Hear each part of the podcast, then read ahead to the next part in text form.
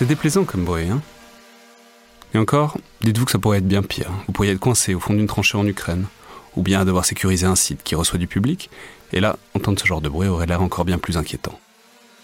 Pour faire face à ces situations, le sponsor de cet épisode, qui est MC2 Technologies, propose des systèmes de brouillage, de détection et de neutralisation des drones qui sont déjà déployés sur les théâtres d'opération en Ukraine et ailleurs, et qui seront utilisés dès cet été pour sécuriser les Jeux Olympiques de Paris. Vous pourrez notamment les découvrir sur le salon Rosatori au parc des expositions de Villepinte, du 17 au 21 juin 2024. Ah, fait du bien quand ça s'arrête. Hein.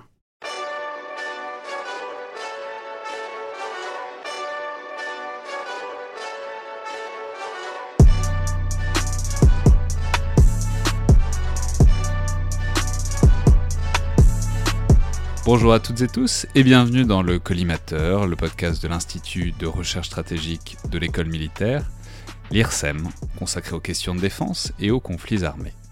Je suis Alexandre Jublin et aujourd'hui, pour une recommandation de film et euh, en l'occurrence de série dans le bunker, j'ai le plaisir de recevoir Amélie Ferret, euh, chercheuse postdoctorante en sciences politiques au CERI, le Centre d'études en relations internationales de Sciences Po, spécialiste notamment du contre-terrorisme et euh, du droit de la guerre. Donc bonjour Amélie. Bonjour. Alors, je précise qu'on vous a au téléphone euh, en ce moment depuis Tel Aviv, puisque euh, c'est là que vous faites vos recherches en ce moment. Recherches qui portent notamment euh, sur le conflit israélo-palestinien, qui est aussi le thème de l'œuvre dont vous allez nous parler, à savoir la série Fauda, qu'on peut voir en particulier sur Netflix. Alors, c'est une excellente série dont j'avais vu il y a un certain temps une saison, mais que j'ai dévorée euh, depuis quelques jours, même si euh, elle pose probablement, on va en reparler, mais des, problèmes et des questions dans la représentation de la situation en Israël et des relations israélo-palestiniennes, mais euh, en même temps, la situation est telle que toutes les fictions dessus problème probablement euh, d'une manière ou d'une autre. Alors c'est une série qui est un peu compliquée à résumer, mais euh, globalement c'est une plongée au cœur d'une unité particulière des forces spéciales israéliennes, dont l'une des tâches est euh, d'opérer au sein des territoires palestiniens et de se faire passer pour des Palestiniens, donc de se fondre dans une société arabe.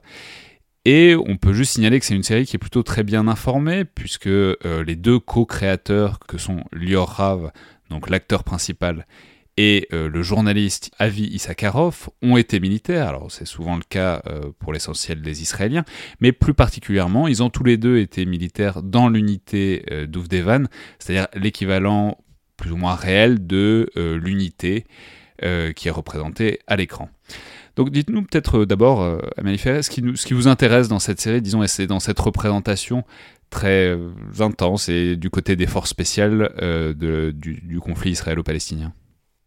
Alors, comme vous l'avez dit, effectivement, euh, dans cette série, il y a un, intérêt thématique puisque euh, c'est une représentation du conflit israélo-palestinien euh, par un biais qui, en plus, a le mérite d'être original puisque tout le sel de la série repose sur le trouble de l'identité, donc entre justement euh, les Israéliens, euh, les soldats Tzal et les Palestiniens, donc les terroristes. Il y a un jeu de, de miroir entre les deux, puisque cette unité, donc qui correspond à l'unité d'Ouvdevan en, en, dans la réalité, qui veut dire cerise, est chargée effectivement d'opérer derrière les lignes ennemies afin de faire des, des arrestations et parfois même des, assassinats ciblés. Alors on va préciser aussi que c'est derrière les lignes ennemies, mais alors en particulier en Cisjordanie. C'est notamment un truc qui arrive dans la troisième saison sans rien divulguer, mais la situation est évidemment très différente à Gaza et en Cisjordanie.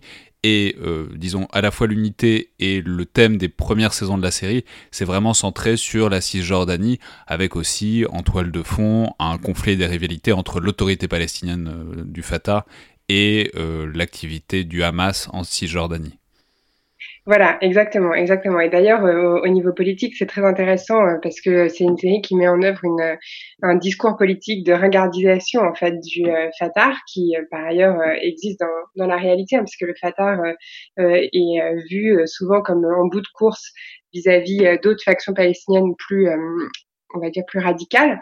Donc il y a cet intérêt thématique, mais euh, il y a aussi un intérêt d'échelle puisque c'est une série qui euh, a été, euh, qui a rencontré un succès important à la fois en Israël et à la fois à, l'international, puisqu'elle a été rachetée par Netflix et, et dans la, la, presse française l'a couvert de manière assez importante. Il y a eu des articles dans Télérama, sur France Culture, France Inter, qui étaient assez dithyrambiques. Et enfin, il y a un intérêt stratégique puisque là, mon, mon projet de recherche concerne ce qu'on appelle les soft wars, c'est-à-dire la guerre douce ou les autres moyens de faire la guerre, et donc euh, principalement donc la question des représentations. comment euh, on représente un conflit et comment euh, cette représentation elle participe d'une guerre des récits. Et Fauda, c'est un très bon exemple justement de cette guerre des récits parce que sur les réseaux sociaux, les gens s'écharpent pour justement dire si c'est une, une une représentation fidèle à la réalité ou si c'est une, euh, une représentation euh, politisée, c'est-à-dire la représentation du conflit euh, par Tzal. Alors c'est très intéressant parce que c'est pas simple quand on voit la série.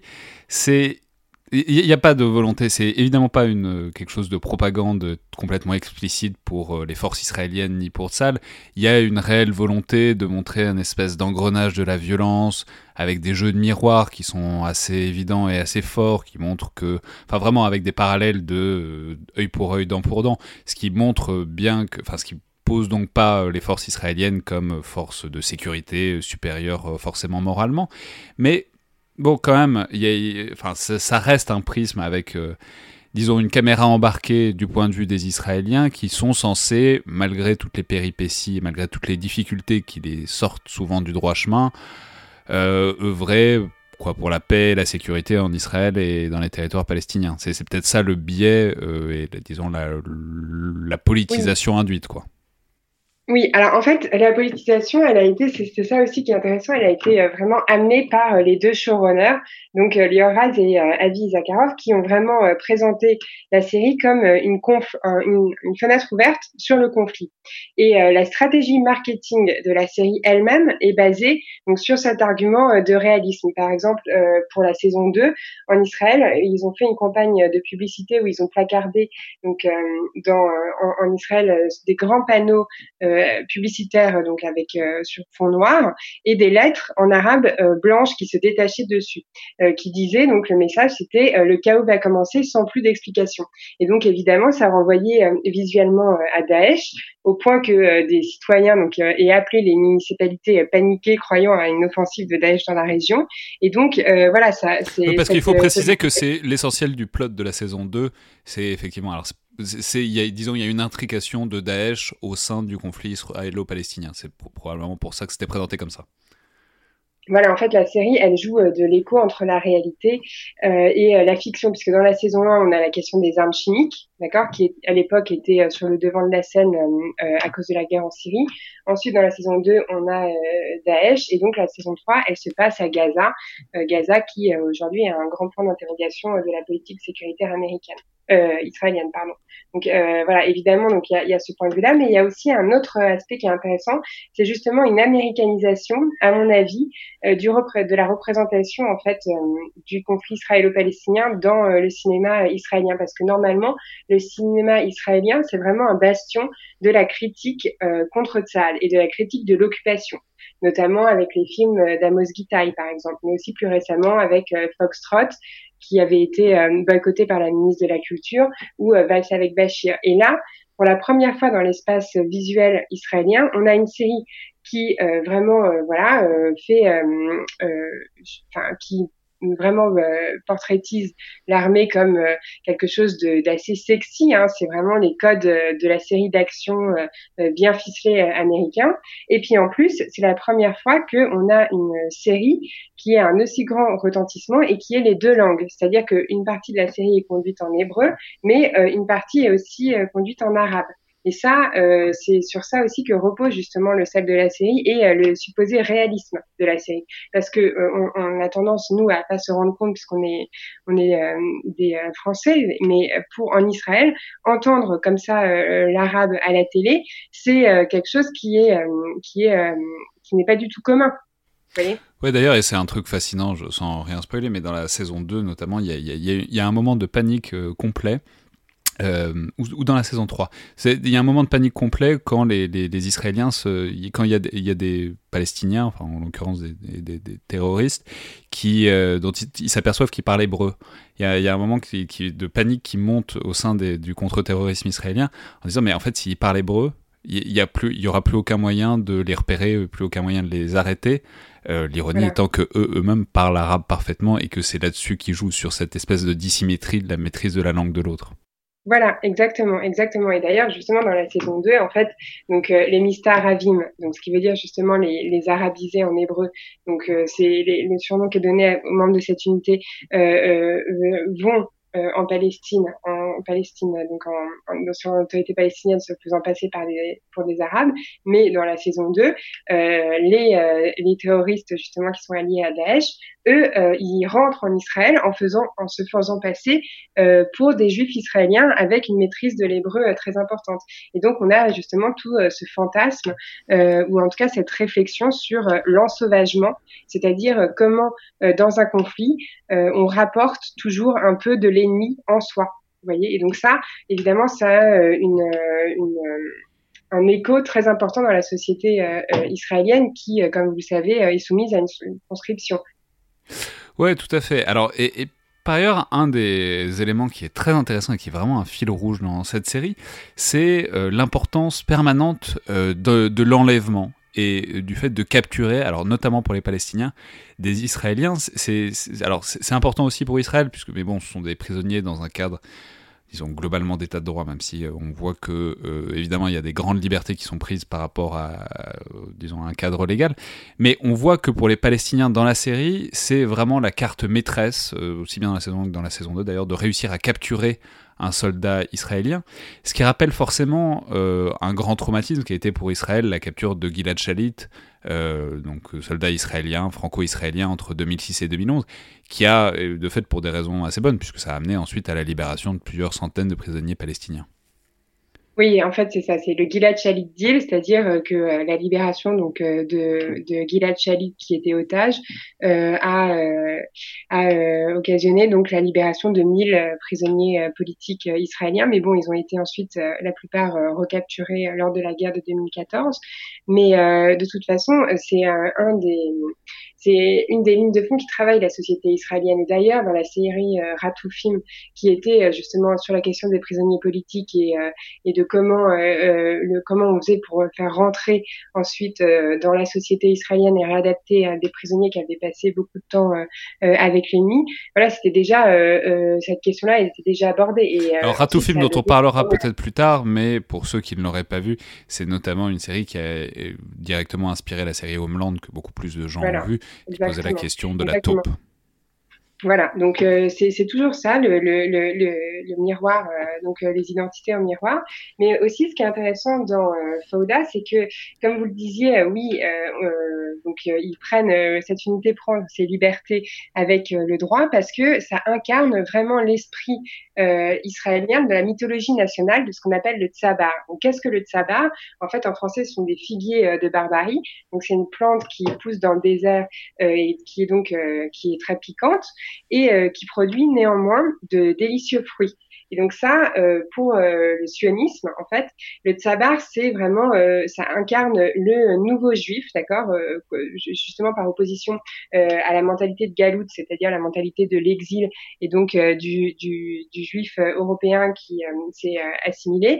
Et donc Doron Kabilio, le personnage principal qui est campé par Dioraz, c'est un tsabar, c'est quelqu'un qui est dur à l'extérieur, même si la série nous laisse entendre que c'est un hypersensible, et c'est quelqu'un qui n'a pas froid aux yeux, qui est audacieux, qui incarne cet esprit d'audace euh, et de startup nation euh, israélien et qui n'hésite pas, euh, quand, il le faut, à désobéir à sa hiérarchie pour prendre les actions qu'il estime nécessaires à la défense de sa communauté. Ouais, c'est alors ça c'est bon c'est un truc très qui, qui se voit vraiment. Il y, y, a quelque chose qui est assez bien résumé. Enfin, c'est assez bien en tout cas mis en scène les interactions, notamment entre Israéliens, entre les militaires israéliens entre eux, Et euh, disons la différence, le jeu de miroir qu'il y a, euh, au contraire, avec la résistance euh, palestinienne, enfin les réseaux, en l'occurrence les réseaux terroristes palestiniens, c'est il y a vraiment, il y, a une obsession du jeu de miroir, hein, c'est qui, qui, est très explicite souvent. C'est il y a des répétitions d'œil pour œil, dent pour dent. Il y a des volontés de faire des parallèles pour montrer que bon, probablement pour, pour, montrer probablement que c'est un cercle vicieux qui est, qui est, qui est infini. Mais ouais.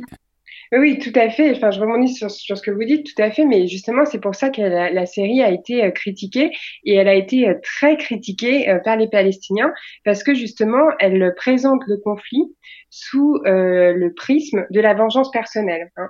Donc euh, on va, euh, par exemple, on va le, père de, de, Doron va être capturé parce que parce que Doron a lui-même capturé le père du terroriste. Enfin, voilà, c'est toute l'action, elle est construite dans un jeu justement de d'écho entre les actions qui sont faites par les Israéliens qui enclenche une réponse palestinienne et ainsi de suite. Mais euh, elle a euh, été critiquée parce qu'elle dépolitise aussi le conflit. Oui, tout à fait. C'est ça, c'est ça le truc. C'est, on a l'impression que quelque chose en amène une autre et que c'est des situations à peu près égales. Mais euh, du coup, on comprend pas bien. Alors, pourtant, c'est dépeint, puisque la plupart de la série se passe justement dans le territoire palestinien. Donc, on voit l'état social et même urbanistique complètement désastreux des territoires palestiniens. Mais quand même, par ce jeu personnel, euh, c'est peut-être là que c'est politiquement critiquable. Il y, a quand même, on a l'impression de, on voit pas très bien pourquoi tous ces Palestiniens sont si énervés. Euh, mm. enfin, comment dire, on a l'impression que c'est une situation égale et qui pourrait être pacifique, ce qui invisibilise un peu la, dissymétrie entre une société israélienne quand même assez prospère et, et une société palestinienne très problématique. Exactement. Voilà, c'est exactement ça, et c'est exactement ça qui a fait euh, justement, euh, euh, enfin, ce qui a provoqué une levée de bouclier de la part des, Palestiniens, et, parce que effectivement, on on voit pas du tout l'asymétrie du conflit et la situation d'occupation qui est en dans l'autorité palestinienne. Et justement, on, la voit, on, la voit, mais paradoxalement, elle nous soulage souvent. C'est-à-dire, on voit que les Israéliens peuvent très bien intervenir très rapidement et très fort en Cisjordanie, mais généralement, c'est juste pour euh, éviter un attentat euh, à la dernière seconde, et donc ça, ça porte un peu en soi l'idée que bah, il faut bien quand même que ce soit comme ça, parce que sinon, ce serait la porte ouverte au terrorisme. Voilà, exactement, exactement. En fait, ça légitime et ça naturalise euh, l'action euh, des Israéliens. Et d'ailleurs, à cet égard, le traitement euh, genré dans la série est très intéressant puisque, en fait, Doron a une histoire d'amour avec une Palestinienne, une femme palestinienne, et on voit bien que toutes les femmes palestiniennes dans la série sont toujours victimes, et elles sont d'abord victimes de la violence de, des autres Palestiniens et non pas de la violence des Israéliens qui euh, sont présentés comme leurs sauveurs en fait dans la série.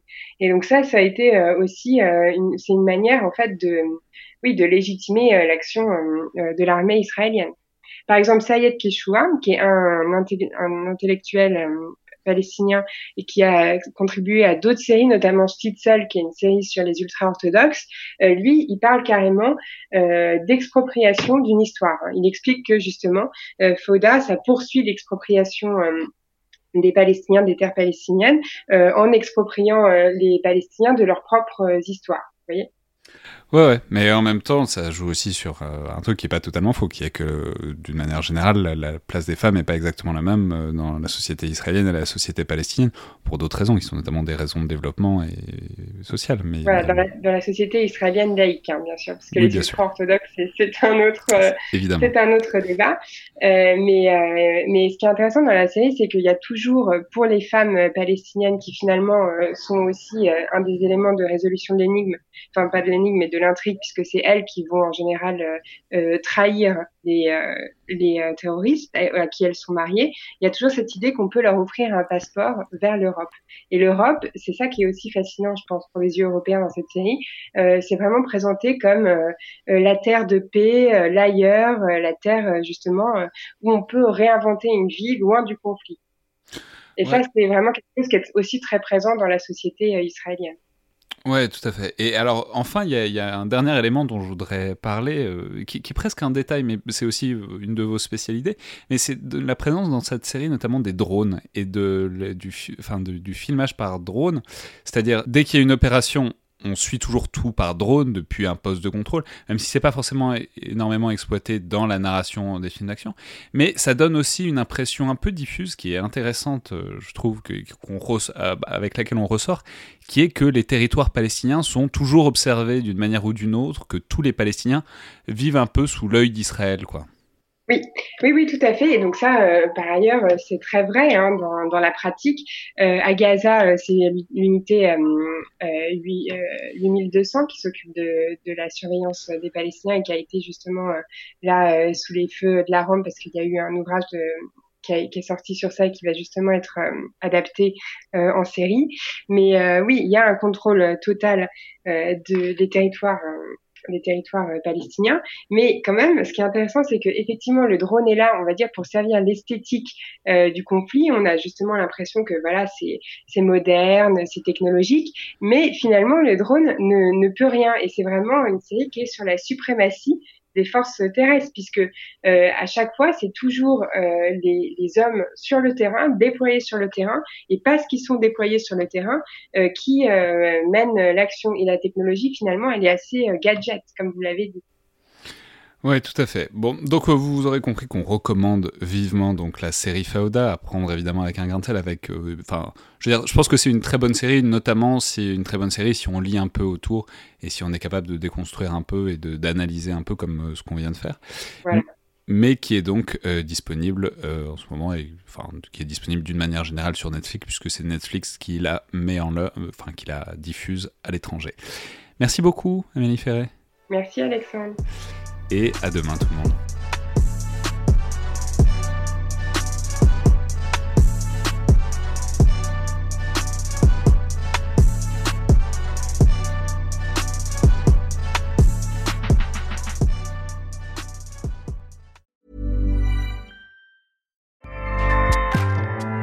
ACAST powers the world's best podcasts. Here's a show that we recommend. This is Roundabout Season 2, and we're back to share more stories from the road and the memories made along the way. We're talking rest stops, if we're stopping to get gas. You will be timed. you will be for sure. Misguided plans. I grew up in the city, so I have like, you know, a healthy fear of real extreme darkness. this was like wilderness a lot of laughs. Y'all weird, but you, yeah, you, you were different. Like you were real different, bro. I can't really put my finger on it. And so much more. Just goes to show that unexpected yeah. things sometimes are the best when it comes to a road trip. Roundabout Season 2, presented by Nissan, is live now with new episodes rolling out every Thursday. Listen and subscribe wherever you get your podcasts.